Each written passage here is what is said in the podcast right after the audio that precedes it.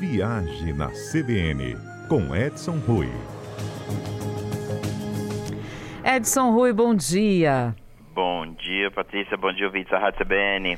Então, cinco destinos mais cobiçados para esse ano de 2023. Eu quero saber de você, para onde é que você não foi? Difícil, né, perguntar para alguém da sua profissão onde é que você não, não foi, para onde você gostaria. Mas tudo bem. Tem algum lugar que você ainda não conhece que você gostaria de conhecer?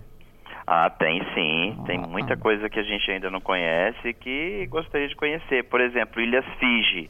É um local que eu gostaria de visitar e está na minha lista de desejos.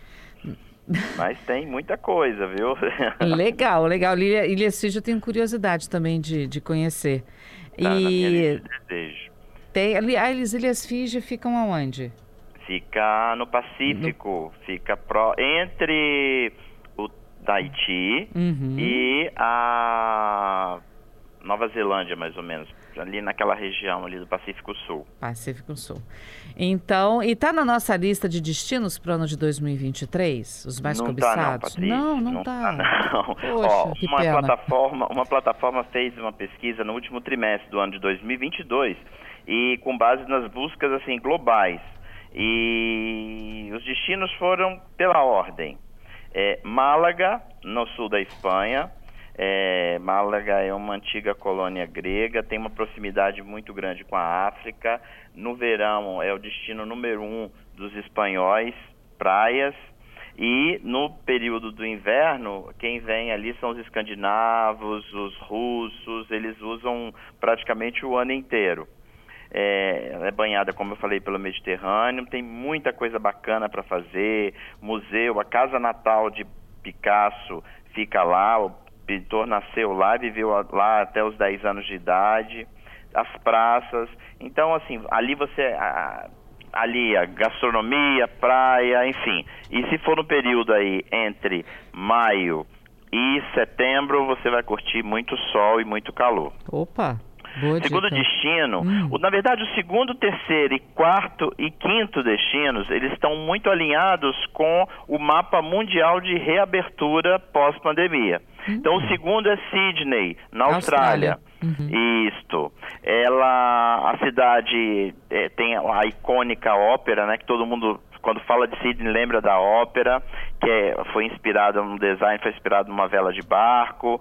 Tem um jardim botânico que é bem, bem bacana, o Skywalk, que é uma plataforma que oferece uma visão de 360 graus da cidade, a região do porto. Então, Sydney é sempre um ponto muito desejado.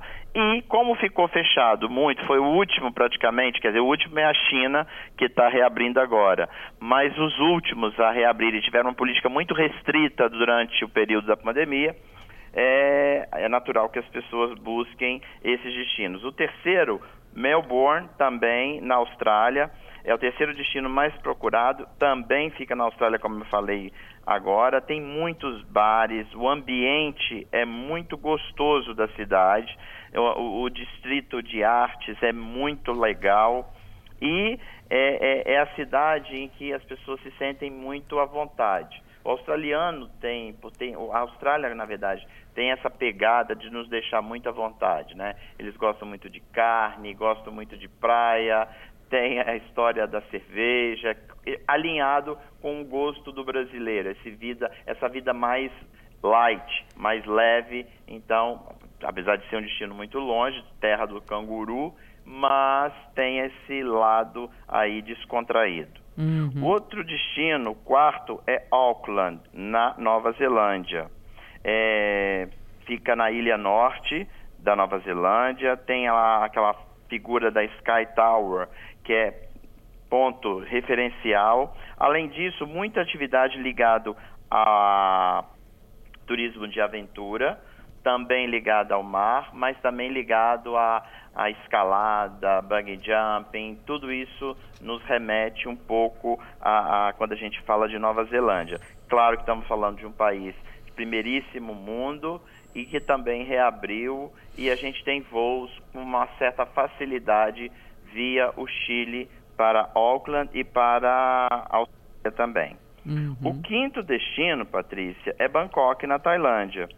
É, ele é a capital do país, muitos santuários, bastante. É, a alta temporada vai entre novembro e abril, mais ou menos. É, é um período mais tranquilo, né? É, o mês mais quente aí que a gente pode dizer seria abril e é um destino que alia é, como porta de entrada, nós estamos falando das, da capital, Bangkok, mas você pode ir para o norte da Tailândia, pode ir para o sul, curtir as praias, aí tem Krabi, Phi Island, enfim, tem muita opção. E vale o registro que a hum. pesquisa também colocou alguns destinos no Brasil. É, eu ia te perguntar isso, poxa, nessa lista não, tem, não entra nenhum aqui do nosso Brasilzinho rico, delicioso, não? Entraram, entrou Florianópolis, Porto Seguro Opa. e Salvador. Esses foram destinos que entraram. Florianópolis, Santa Catarina, né? Porto Isso. Seguro, Bahia, Salvador também Bahia. Exatamente. Então, extremos, né? Que você tem Bahia no Nordeste e Santa Catarina no sul do país. Exatamente. Bom, uh, temos aqui ouvintes já perguntando também. Ah, uma pergunta a respeito desses cinco. Você citou Sydney e Melbourne na Austrália. Dá para ir conhecer os dois ou eles ficam distantes entre si? Dá para conhecer os dois. A ligação é feita por avião uhum. entre Sydney e Melbourne. É, a recomendação é ficar umas três a, a noites em Sydney, no mínimo, e mais umas duas, no mínimo, em Melbourne. Tá certo. Ah, o Gerson está aqui perguntando se Prado na Bahia é uma boa opção para o verão e o que, que tem para fazer lá, além de ir para a praia? Excelente opção, não tem muita coisa a não ser praia mesmo, é para curtir verão, mas ali a partir de Prado, aquela região de Prado Alcobaça, você pode chegar a Abrolhos, então é uma opção bem interessante, mas é um local bucólico para você relaxar uma semana super bom. É, Nova Zelândia, o ouvinte está perguntando aqui o que, que dá para fazer em Nova Zelândia, além de Auckland? Não, aí você é o que eu falei, tem turismo relacionado ao turismo de aventura, muita, muita atividade é, como escalada, bungee jumping, muita coisa ligada para a região de vulcões, você também tem a parte de gelo, com geleiras, enfim, tem uns um, um, um, cinco, seis dias são suficientes na, em Auckland. Uhum. Nesses dez destinos que estão também aí, as, os três do Brasil, né, que é Florianópolis, em Santa Catarina, na Bahia, Porto Seguro e Salvador, tem outro também de Nova Zelândia, né? Nova Zelândia aparece duas vezes, assim como a Austrália entre os cinco, Nova Zelândia aparece duas vezes entre os dez. É, na verdade tem dois destinos na Austrália. Nova Zelândia aparece uma vez. Auckland, mas e Queenstown? Queenstown. Como? Entre os 10 destinos mais buscados, Queenstown, não está Ah, também, também exatamente. Uhum. É verdade. Você tem razão. É, também, é, dentro daquilo que a gente comentou, a Ásia e a Oceania são os destinos que são os destinos da vez. Foram os últimos a abrir, a uhum. China reabre agora, e esses destinos são naturais que é, a gente tem uma demanda maior por eles agora porque tem uma demanda reprimida muito grande. Uhum. E essa, a, a, cidade de Queenstown, é, junto com Auckland, você consegue fazer em cinco, seis dias um circuitinho bem legal. Tá. Bom, puxando aí um pouquinho mais, forçando um pouquinho mais. Quem está hum. na Nova Zelândia vai para a Austrália, quem está na Austrália vai ali para Nova Zelândia, né? Dá, uma hora e meia, é... duas de voo, rapidinho. Dá para fazer uma Dá conexão boa. É uma, inclusive, como a distância é muito grande em relação ao Brasil, a sugestão é fazer, no caso, a visita aos dois países. Uhum. Dá vontade de ficar lá também, né? Porque eu já, já fiquei sabendo de gente que foi visitar Nova Zelândia e ficou por lá. É possível? Fica. É, é possível. A Nova Zelândia não precisa de visto para o brasileiro. É, tem que ter reserva de hotel, passagem de volta. Já a Austrália precisa de visto, sim. Uhum. Mas são, são países de primeiríssimo mundo. Dinheiro. Quanto para gastar, para investir? Como é que faz? Olha, a passagem aérea não está das mais baratas. A passagem aérea né, para essa região está em torno de 1.600 dólares. É, começa com esse valor médio. É, e um programa de aí 12 a 14 dias que visite os dois países, nós estamos falando de 3 mil dólares. Então, um investimento de 6 mil dólares entre a parte terrestre e o aéreo para visitar a Nova Zelândia e a Austrália. Para levar, você vai, vai, vai depender do seu, seu perfil de gasto, mas uma refeição tanto na Austrália quanto na Nova Zelândia vai estar custando em torno, a refeição média em torno de 20 dólares e a partir daí é o que você comer é mais sofisticado e beber também. Uhum. E como é que fica a questão do passaporte? Porque a gente estava com aquela situação dos passaportes suspensos, a Polícia Federal vai começar a entregar agora 4 mil só para o Espírito Santo, que eles também estavam pendentes, né? É, como é que está essa questão de você, vou viajar, por exemplo, em abril, em maio, como você citou, que são momentos bons para esses cinco destinos. Dá é. tempo de fazer passaporte? Como é que está isso? Sem problema nenhum, dá tempo de fazer o passaporte. Ah, os passaportes já estão regularizados no sentido de as entregas começaram já a chegar. Então o atendimento já voltou, então a gente acredita que até o final de janeiro já esteja regularizado.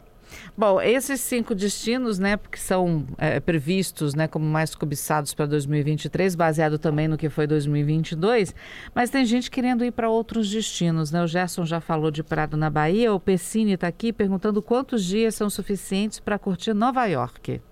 Nova York é sempre bom uma pedida de uma semana mas tem gente que pode passar até o final de semana lá e curtir muito. Mas uma semana é o ideal, porque você consegue fazer peças na Broadway, você consegue frequentar alguns restaurantes e aproveitar tudo que a Big Apple tem para oferecer. Uma semana é a pedida ideal. Que coisa, né? Eu achava que tinha que ser mais. Eu achei, se ele Não. vai falar uns 10, 15 dias para aproveitar tudo. Uma semana dá, uma semana dá. Claro, se quiser ficar 15 dias, sempre vai ter o que fazer, mas uma semana é suficiente. E Califórnia, região ali de Hollywood e tal, é, é, uma semana dá também? Porque eu sei que lá tem muitas mansões de famosos, que eu sei que o pessoal também consegue passar para visitar as ruas, ver as mansões. Ó, a Califórnia, a gente é muito grande. Então nós estamos falando aí, você falou de Hollywood, uhum. mansões uhum. e tal. Então nós estamos falando aí de uns quatro dias em Los Angeles. Mas se a gente for pegar ali a região, subir para Carmel, Rota 66, São Francisco, a Napa Valley, é, aí a gente pode entrar para a região dos parques, Yosemite Park. Aí não tem que ser no mínimo, no mínimo uns 14, 15 dias. Eu sabia que tinha 14, 15 dias. tá certo, então, Edson. E fica aí. Ah, sim, você falou das Ilhas Fiji, que é o seu sonho, né? Eu tenho vontade de conhecer também, mas sabe qual é o meu sonho de consumo? Diga. A Ilha de Páscoa.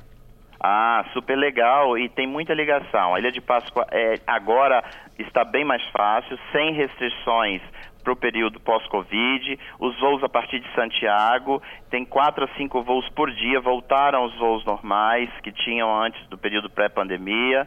Então é sempre uma boa pedida. E, se possível, conjugar a Ilha de Páscoa com o Tahiti se quiser fazer uma extensão, né? Ah, tá. Aí já fica ali, são seis horas de voo a mais. Ah, dá, é, de certa para você falar de Pacífico, até que não está tão longe, né? Não, não, não está. Ó, a Rosilda está aqui dizendo, e quantos dias em Lisboa vale a pena ficar lá? Uma semana em Portugal, no mínimo. Lisboa merece uns quatro dias. E o Gerson está aqui dizendo, olha, eu fiquei dez dias em Nova York, não deu para ver tudo. É, exatamente. Tem muito o que fazer na Big Apple, mas uma semana dá legal. Tá certo. Edson, obrigada mais uma vez, viu, pelas dicas. Até quinta. Até quinta que vem. Tchau, tchau.